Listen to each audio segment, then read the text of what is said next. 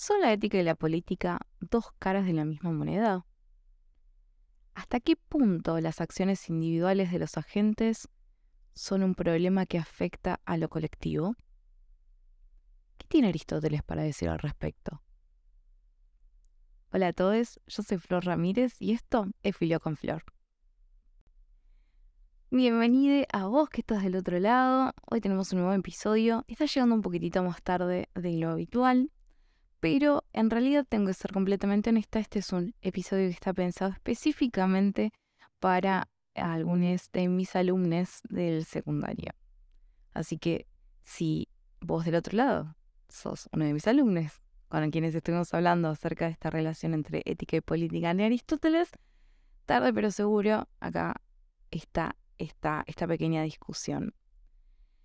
La relación entre ética y política es súper interesante para rastrear y Aristóteles presenta em, aportes súper interesantes en ambas disciplinas.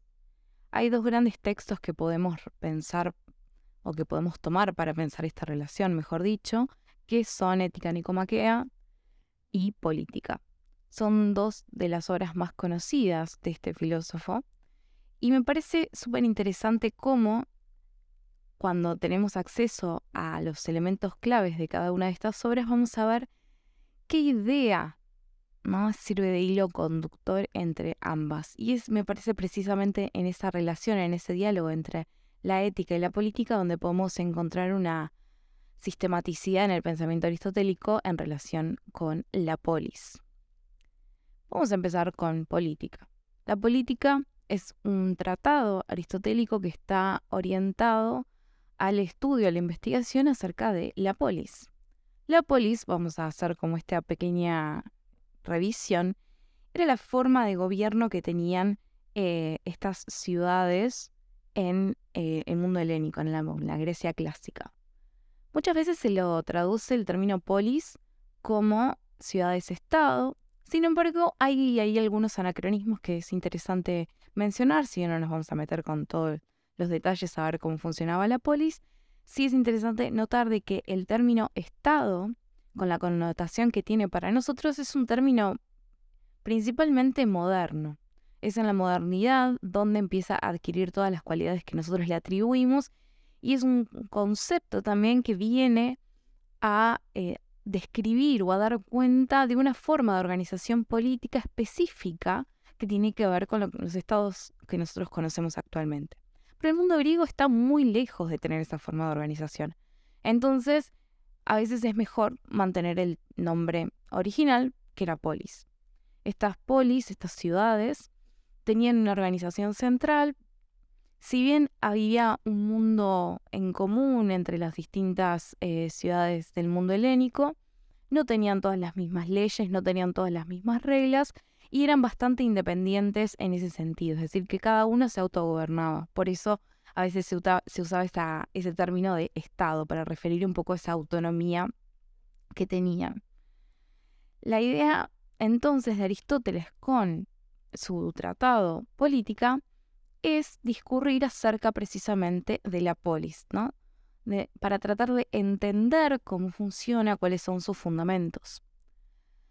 Por lo tanto, lo que vamos a ver en, este tratado son varios eh, elementos relacionados, por ejemplo, a cómo está estructurada la polis, qué roles hay que cumplir, cómo, cuáles son principalmente, como dije recién, los fundamentos.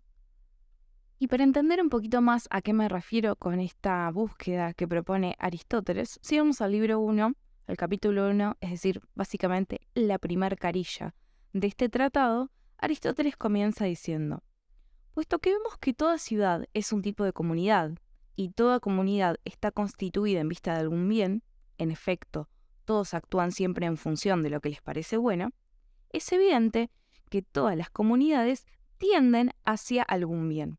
Pero la que está por encima de todas las demás y a todas las incluye, tendrá al bien que está por encima de todos los bienes. Y a esa comunidad que es la comunidad política, se la llama ciudad, podríamos decir polis, viendo el, texto original. Quienes entonces creen que un político o un rey o un administrador y un amo son lo mismo, no hablan con acierto, pues consideran que cada uno de ellos difiere por una cuestión de números y no específicamente. Que quien gobierna a unos pocos es el amo, si más el administrador y si aún más el político o el rey, en la convicción de que en nada difiere una casa grande de una casa pequeña. Y en lo tocante a lo político y al rey, creen que cuando ejercen el mando a título personal es rey y que cuando eh, es político, cuando actúan siguiendo las normas de tal ciencia, le toca al ser gobernar o ser gobernado. Pero esto no es verdad.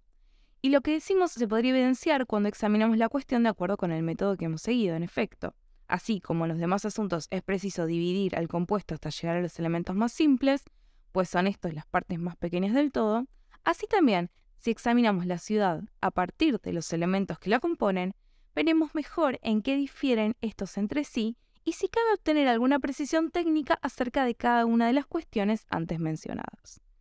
Entonces, muy en la, en la típica forma aristotélica, este primer capítulo, como eran los capítulos en estos tratados, suelen ser bastante cortos, no es por ello que nosotros atribuiríamos la extensión propia de un capítulo.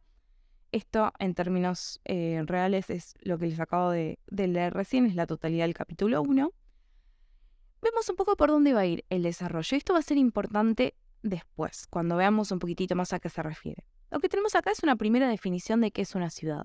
Una ciudad es un tipo de comunidad. Es decir, que cualquier tipo de agrupación es importante porque va a encontrar Aristóteles que hay más de un tipo de comunidad, hay más de un tipo de agrupación posible entre los humanos. Pero la más importante de todas, es decir, la más, em, la que tiene mayores, trae mayores beneficios, va a ser la ciudad.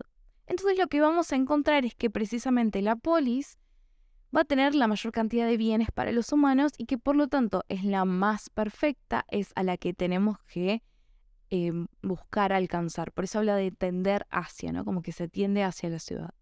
Esa tendencia es como, si fuera una especie de imán, ¿no? Una fuerza ahí que va operando y que va ordenando todo. Entonces, la ciudad es lo mejor a lo que podemos eh, alcanzar y por lo tanto tenemos que es un tipo de comunidad. Ahí donde van a estar los mayores bienes, esa es la ciudad, esa es la polis. Va a ir después precisando un poco mejor cuáles son las características de las polis, la polis, cómo funciona y principalmente también cuáles son los elementos que la componen. Entonces lo que va a encontrar Aristóteles, y esto va a ser súper, súper importante, es que las personas no pueden vivir solas, no pueden vivir aisladas. Es decir, desde el comienzo es necesaria la comunidad. Por eso decía hoy que había varios tipos de comunidades o de agrupaciones posibles. La primera forma de agrupación es la familia. Es decir, ese núcleo familiar, ¿no? Obviamente lo está pensando en términos de eh, la familia tradicional. ¿Por qué? Porque está pensando en la procreación de la especie entonces entiende que la primera forma de asociación es la necesaria para generar nuevos individuos del género humano y dado que eh, los bebés ¿no? de la humanidad nacen muy indefensos, no pueden sobrevivir por sí mismas. Por lo tanto, tiene que haber, podríamos decir en términos más contemporáneos, una estructura que les provea contención y que les permita efectivamente eh, llegar a la edad adulta. Es por lo tanto fundamental la existencia de una familia entendida como esta agrupación que permite la supervivencia de la especie. Pero obviamente las familias solas tampoco es garantía de que haya supervivencia. Por eso hay un tipo de agrupación un poquito más grande que está compuesta por varias familias que vendría a ser la aldea. Las aldeas entonces empiezan a organizar a esos grupos familiares en fin, digamos, a fines de poder eh, garantizar la supervivencia no solamente de los miembros de una familia, sino de esa comunidad entera. Hay algo interesante que nota Hannah Arendt, eh, que hace un análisis súper meticuloso y que les recomiendo que si les interesa este tema lo vayan a, chusmear en La condición humana, en el capítulo que habla sobre la esfera eh, pública y la privada y empieza haciendo todo un análisis de cómo funcionaban estas dos esferas en el mundo griego. Y menciona un poco esto que, recién lo dije en términos más aristotélicos, pero que nos va a ayudar a, entender mejor, es que todas estas esferas o todas estas comunidades que son previas a la polis, previas a la ciudad, pero que son pasos necesarios, no podría haber polis si antes no hubo una aldea y si antes no hubo una familia, eso va a constituir lo que podríamos entender en términos de esfera privada. En realidad la esfera privada siempre va a funcionar como una, eh, o esfera doméstica, son sinónimos, van a funcionar como por oposición o se van efectivamente a, definir por oposición a lo que constituye la esfera propiamente política o pública, que es la que vamos a hablar en tercer lugar. Pero estas dos instancias previas, ¿no? la de familia y la de aldea, constituyen un poco este campo de lo doméstico. Y en el campo de lo doméstico, marca Hannah Arendt, lo importante es la supervivencia. Por lo tanto, las relaciones que se van a entablar en esa esfera van a ser em, relaciones de desigualdad, no van a ser todos iguales. Ahí es donde vamos a tener, por ejemplo, las estructuras tales como la existencia de eh, la figura del padre, ¿no? del padre de familia como la cabeza de la familia que organiza a esa comunidad y dentro de las aldeas también vamos a encontrar ciertas personas que cumplen roles que eh, son, podríamos decir, de mayor conducción eh, o de mayor acción. Y hay otros que están, digamos, condicionados a las decisiones que tomen, por ejemplo, el padre de familia. El padre de familia va a tener básicamente a su esposa, va a tener a sus hijos y también va a tener sus tierras y sus esclavos. Todo eso es propiedad de la cabeza de familia o el padre. Esto va a ser fundamental porque es la gran diferencia que podemos notar, por lo menos en una primera lectura, en relación a lo que va a constituir esta esfera política que vendría a ser la polis propiamente dicha. Recién decíamos de que estas instancias previas, la de la familia y la de la aldea, constituyen la esfera doméstica y la esfera doméstica está atravesada por la necesidad de la supervivencia. La polis, la ciudad, esta comunidad en sentido más eh, perfecto y más amplio, el objetivo, la finalidad, lo que está organizando todo su devenir, es no la supervivencia, sino el vivir bien. Es decir, que de alguna forma quienes acceden a esa esfera ya tienen cubiertas sus necesidades. Las preocupaciones ahí no tienen que ver con la supervivencia de la especie, tienen que ver con el desarrollo de las comunidades, tiene que ver con el mantenimiento de las fronteras, incluso con la ampliación, con, digamos, asegurarse de que todos los ciudadanos que habitan esa polis no solamente sobrevivan a nivel, digamos, que puedan reproducirse y generar más ciudadanos, sino que también vivan bien. Por eso la función política va a estar puesta también en relación con cuestiones que tienen que ver con lo que nosotros asociamos al mundo más cultural también. Por lo tanto, para acceder, si se quiere, yo a veces le, digo a mis alumnos que, que lo piensen como niveles, tipo videojuegos.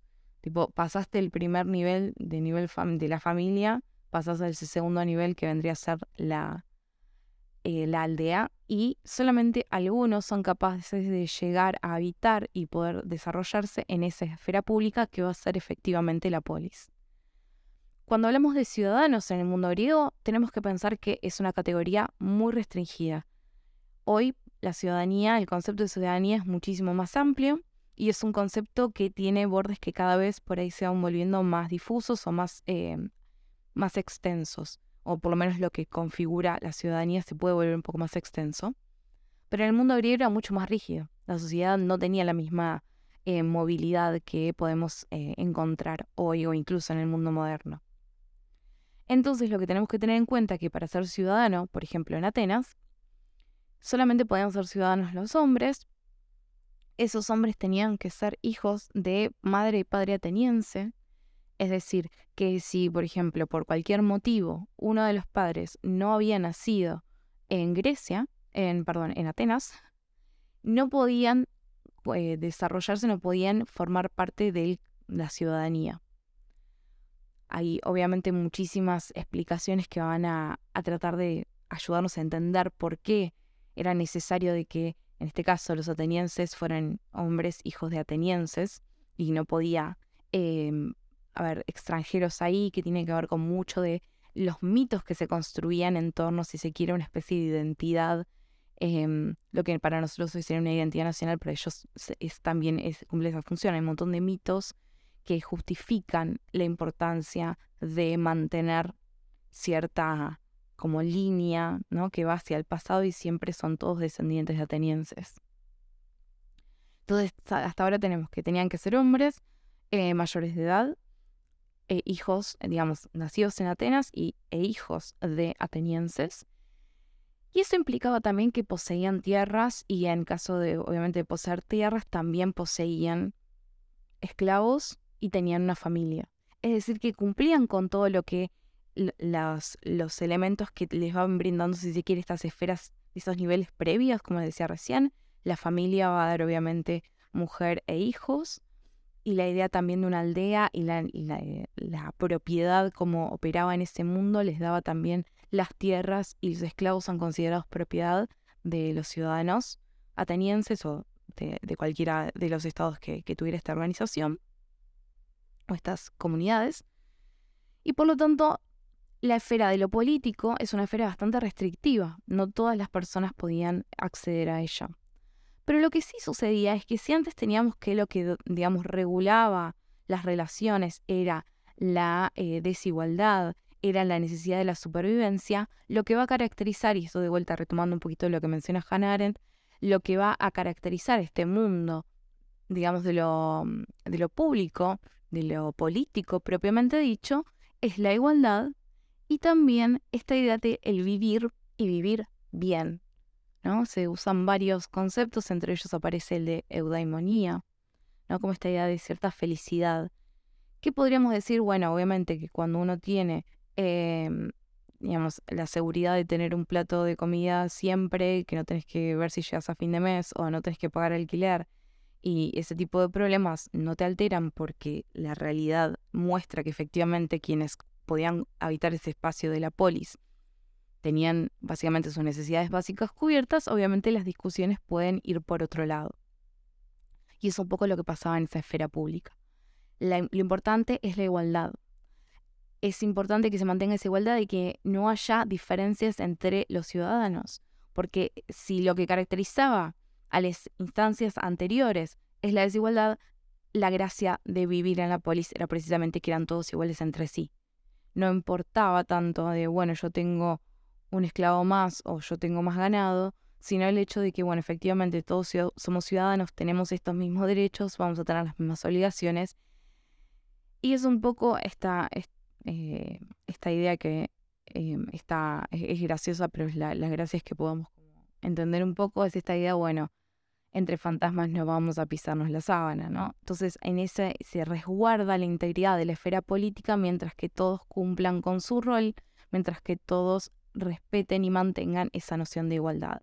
Si hubiese desbalance entre los miembros, de, entre los ciudadanos, entonces desaparecería la esfera pública y no sería solamente una cuestión de, em, uy, qué lástima, se rompió la esfera pública, ya fue, sino que eso atenta contra esa idea de que naturalmente el hombre tiene que agruparse y que la mayor agrupación posible, la que trae los mayores beneficios, es la polis. Por lo tanto, no resguardar la polis implica atentar contra la propia finalidad de la naturaleza humana.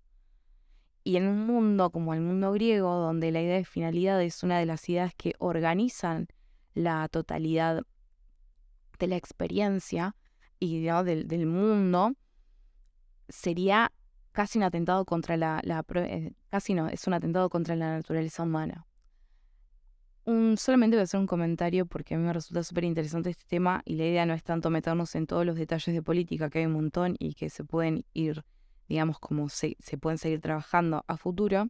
Me interesa más conectarlo con eh, y Comaquea. Lo que sí podemos decir es que es interesante esta idea de que el hombre naturalmente, esta idea de em, que a veces es conocida la frase de, Aristóteles que dice el hombre eh, es un animal político, ¿no? Que tiene que ver, bueno, precisamente con que el hombre no puede vivir aislado, no puede vivir solo, no hay posibilidades de eso, siempre tiene que estar agrupado, y como tiene que estar agrupado, tenemos este, estos distintos tipos de organizaciones posibles y tenemos que la mayor, digamos, la mejor de todas es la ciudad. Entonces, naturalmente el hombre está inclinado, tiende hacia la conformación de la polis.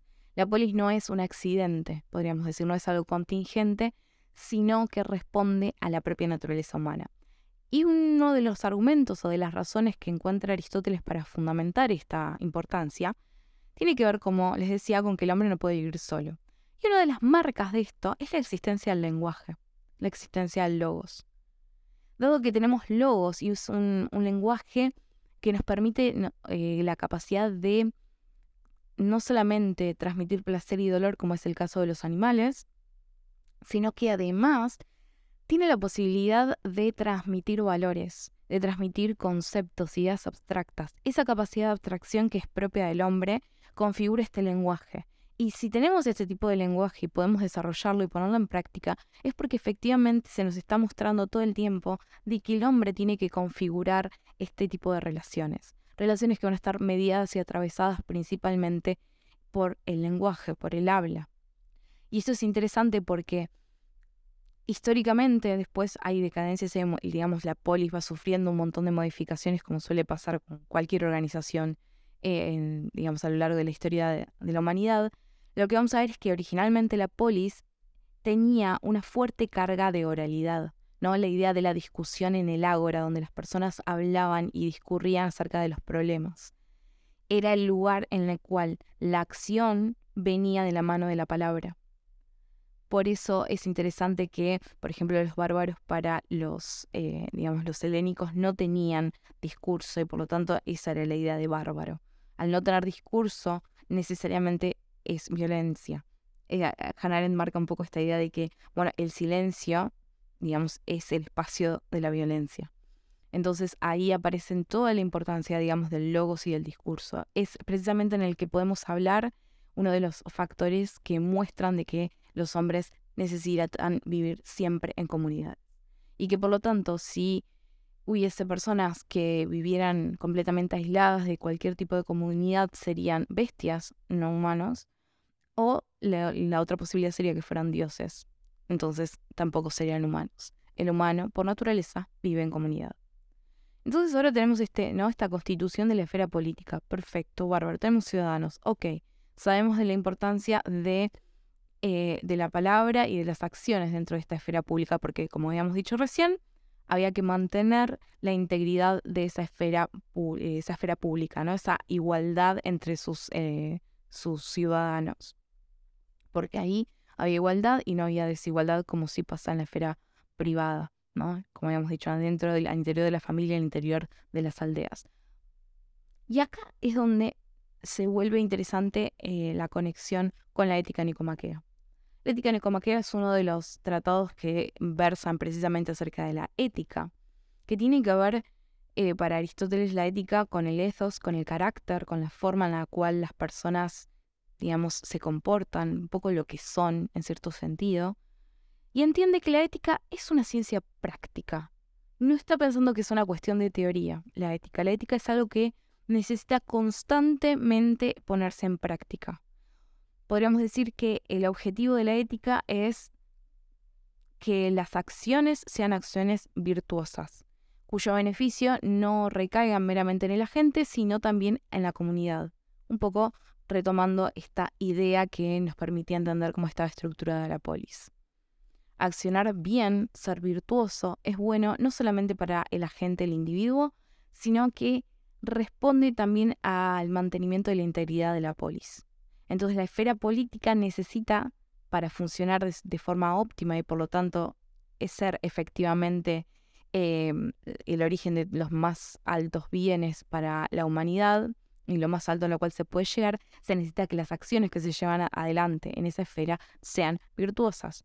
Por eso es una preocupación tan importante que va, como les decía recién, en relación directa o en diálogo directo con la política. La política nos da idea de cómo está estructurada la polis, cuáles son, digamos, sus características, cuáles son los, elementos que la constituyen. Pero la ética nos dice cómo los ciudadanos que habitan y, son parte de la polis, de esa esfera política, deben comportarse. Y entiende que es algo que no es que lo resolvemos de una vez y para siempre. Tipo, ah, listo, eh, hice una acción virtuosa, por lo tanto voy a ser virtuoso y siempre mis acciones van a ser virtuosas. Es un, no, no, no, acá hay que trabajar. Esa es la gracia de entender a la ética como una ciencia práctica. Porque es incluso en la práctica donde vamos mejorando y en donde podemos ir eh, encontrando efectivamente lo que Aristóteles propone como guía de la acción, que es básicamente encontrar el justo medio. Busca la prudencia, ¿no? No irnos para los extremos, que nunca eh, nuestras acciones vayan por el lado del exceso o por la falta, sino encontrar ese lugarcito no de, equilibrio. Por eso hablamos de frónesis, ¿no? Estas palabras griegas que, que van apareciendo en estas disciplinas. ¿no? Como esta idea de una prudencia, ser prudentes en nuestros actos. No importa, digamos, si por ejemplo no voy a ser valiente al, si me pongo en riesgo, a, eh, por ejemplo, pongo en riesgo mi vida por una acción que en realidad por ahí no lo amerita. Porque lo que entiende Aristóteles entonces es que es necesaria la educación de los ciudadanos, porque sabe que de hecho no siempre tomamos las mejores decisiones, no siempre actuamos conforme al bien o conforme a em, la virtud. No es que naturalmente venimos seteados y ya está listo, accionamos así en el mundo. De hecho, no sucede. Podríamos decir que incluso son más los casos en los cuales no nos comportamos de forma virtuosa que los casos en los que sí. Entonces Aristóteles entiende que es fundamental la educación de los ciudadanos. Entiende que la práctica es lo que se necesita para mantener esa integridad de la política entendida de la forma en que la entiende. Por eso ética y política van de la mano. Si bien son ramas distintas, si bien sus objetos de estudio son diferentes, están en constante diálogo, son, por eso decía al comienzo, casi dos caras de la misma moneda. Preocuparse por el funcionamiento de la polis o de la estructura de la polis es necesariamente preocuparnos también por las, acciones que se llevan adelante o que llevan adelante los ciudadanos, porque los ciudadanos son la polis. La polis no es algo externo, ¿no? sino que es algo que se, se va haciendo. La polis se hace. Por eso decía que si no se mantiene la integridad de esa esfera política, si empieza a resquebrajarse los principios que para Aristóteles la organizan, eso rompe a la polis y desaparece. Entonces es necesario pensar en las acciones, y como las acciones son contingentes porque las acciones humanas lo son, pueden ser, mm, de un, día puedo actuar virtuosamente y el otro día no, la educación va a ser fundamental. La búsqueda del justo medio es algo que se logra con el tiempo. Parafraseando una frase conocidísima de Simón de Beauvoir, podríamos decir que uno no nace virtuoso, sino que nos convertimos en virtuosos, sino que en el hacer nos volvemos virtuosos, virtuosas, virtuoses. Y esa es la importancia.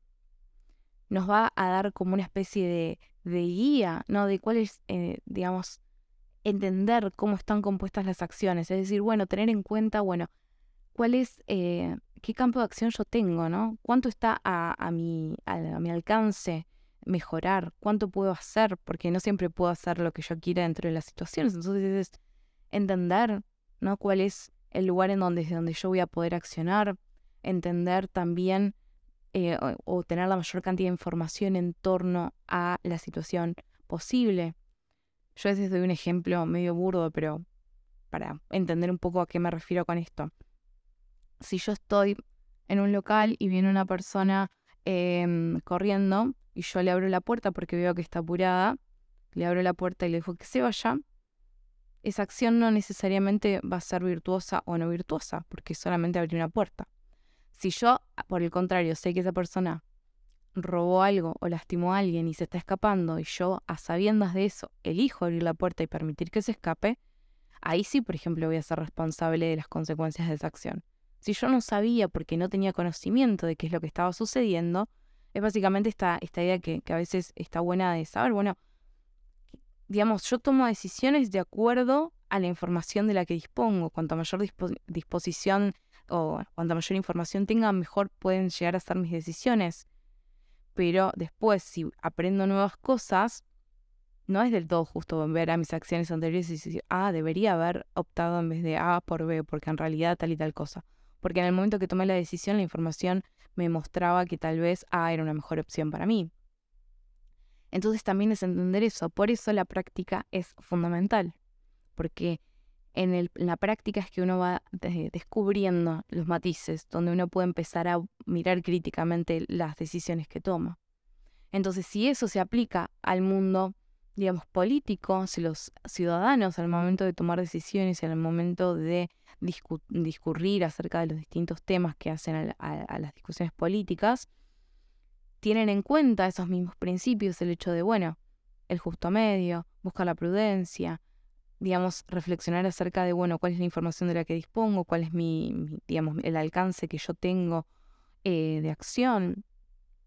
Y todos esos elementos los voy poniendo como en, práctica, es así que voy a poder, digamos, desenvolverme mejor. Y como decía recién, si todos los ciudadanos de la polis efectivamente siguen esa, esa idea, ese espíritu, eh, digamos, ético, el beneficio no es solamente para los agentes. No es que yo voy a decir, ah, listo, yo soy virtuosa y ya con eso solucioné el tema y yo ya me quedo tranquila. O puedo decir, ah, no, bueno, entonces ya fue esto, no, no voy a ser del todo virtuosa total, el resto tampoco lo es, y empezar con ese tipo de discusiones. Porque lo que entiende Aristóteles es que cualquiera que haga eso sería un tonto, porque no estaría atentando solamente contra sí mismo, aunque no lo parezca, sino que atenta contra la comunidad. Y en ese sentido, la comunidad y el individuo están mucho más cercanos ahí. Entonces, mentir o, comportarme, digamos, eh, no sé, de forma errónea o no virtuosa, mejor dicho, em, en la polis, implica que me estoy haciendo un daño a mí mismo. Porque lo más importante que se puede alcanzar, la mejor de las organizaciones es la polis y me estoy encargando de romper. ¿Para qué querría romper lo que más grandes beneficios me trae? Eso es algo que para Aristóteles es necesario como de reconsiderar todo el tiempo.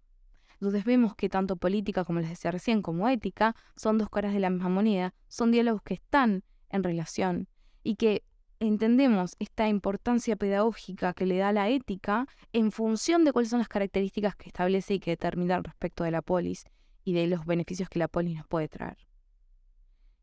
Entonces, es eh, por eso es que me gusta trabajar estos dos textos en conjunto y tratar de como de establecer un poco estos primeros puntos de conexión. No son los únicos y obviamente, como siempre les digo, no agotan todas las discusiones que podemos tener en torno a estos temas porque son temas súper complejos que tienen un montón de matices y especialmente para nosotros que venimos ya con un montón de, digamos, de siglos de historia de la filosofía encima, obviamente que hay cosas que nos pueden resultar hasta como cierta, eh, con cierta inocencia, ¿no? Por parte de Aristóteles, porque nuestro mundo se guía por otras reglas y eh, empiezan a, jugar por ahí otros factores que en este en el momento en el cual Aristóteles está escribiendo no sucede, pero no deja de plantearnos preguntas y darnos algunas, si se quiere, claves de acción que me parece que incluso en 2023 son fundamentales ¿no? para, para pensar nuestro rol en la sociedad, para pensar cómo está estructurada la sociedad, cómo mis acciones individuales repercuten en la totalidad. Porque nosotros tenemos algo que los griegos por ahí no tenían o no entendían de la misma forma, que tiene que ver con que nosotros podemos pensarnos en términos individuales. ¿no? La idea de pensar el individuo. Eso es un invento moderno. Hasta la modernidad, en el mundo griego eso no, no existía, por eso a veces hablamos de agentes y no hablamos de individuos o de sujetos sujeto es el, gran invento moderno. Pensar de que es posible aislar a cada uno de los agentes y eh, pensar cómo acciona y como si fuera una, una pieza separada de el contexto de relaciones que, que, se, que se tejen en torno a esos, a esos agentes. En el mundo griego eso no era posible. Entonces eso también explica por qué puede pensar de la forma que piensa Aristóteles. ¿Qué les parece esto? A mí estos dos textos me resultan fascinantes y siempre le encuentro como nuevos puntitos ahí para, para laburar. Como les decía, esto principalmente surgió así, un poco improvisadamente, para aclarar algunas cuestiones de, estas, de esta relación entre ética y política en Aristóteles eh, para mis alumnos. Pero me parecía un tema súper interesante para compartir con el resto de ustedes. Así que bueno, espero que les haya sido interesante. Para mis alumnos que les haya sido de utilidad y nos reencontramos la semana próxima con un nuevo episodio de Filo con Flor. Chao, muchas gracias.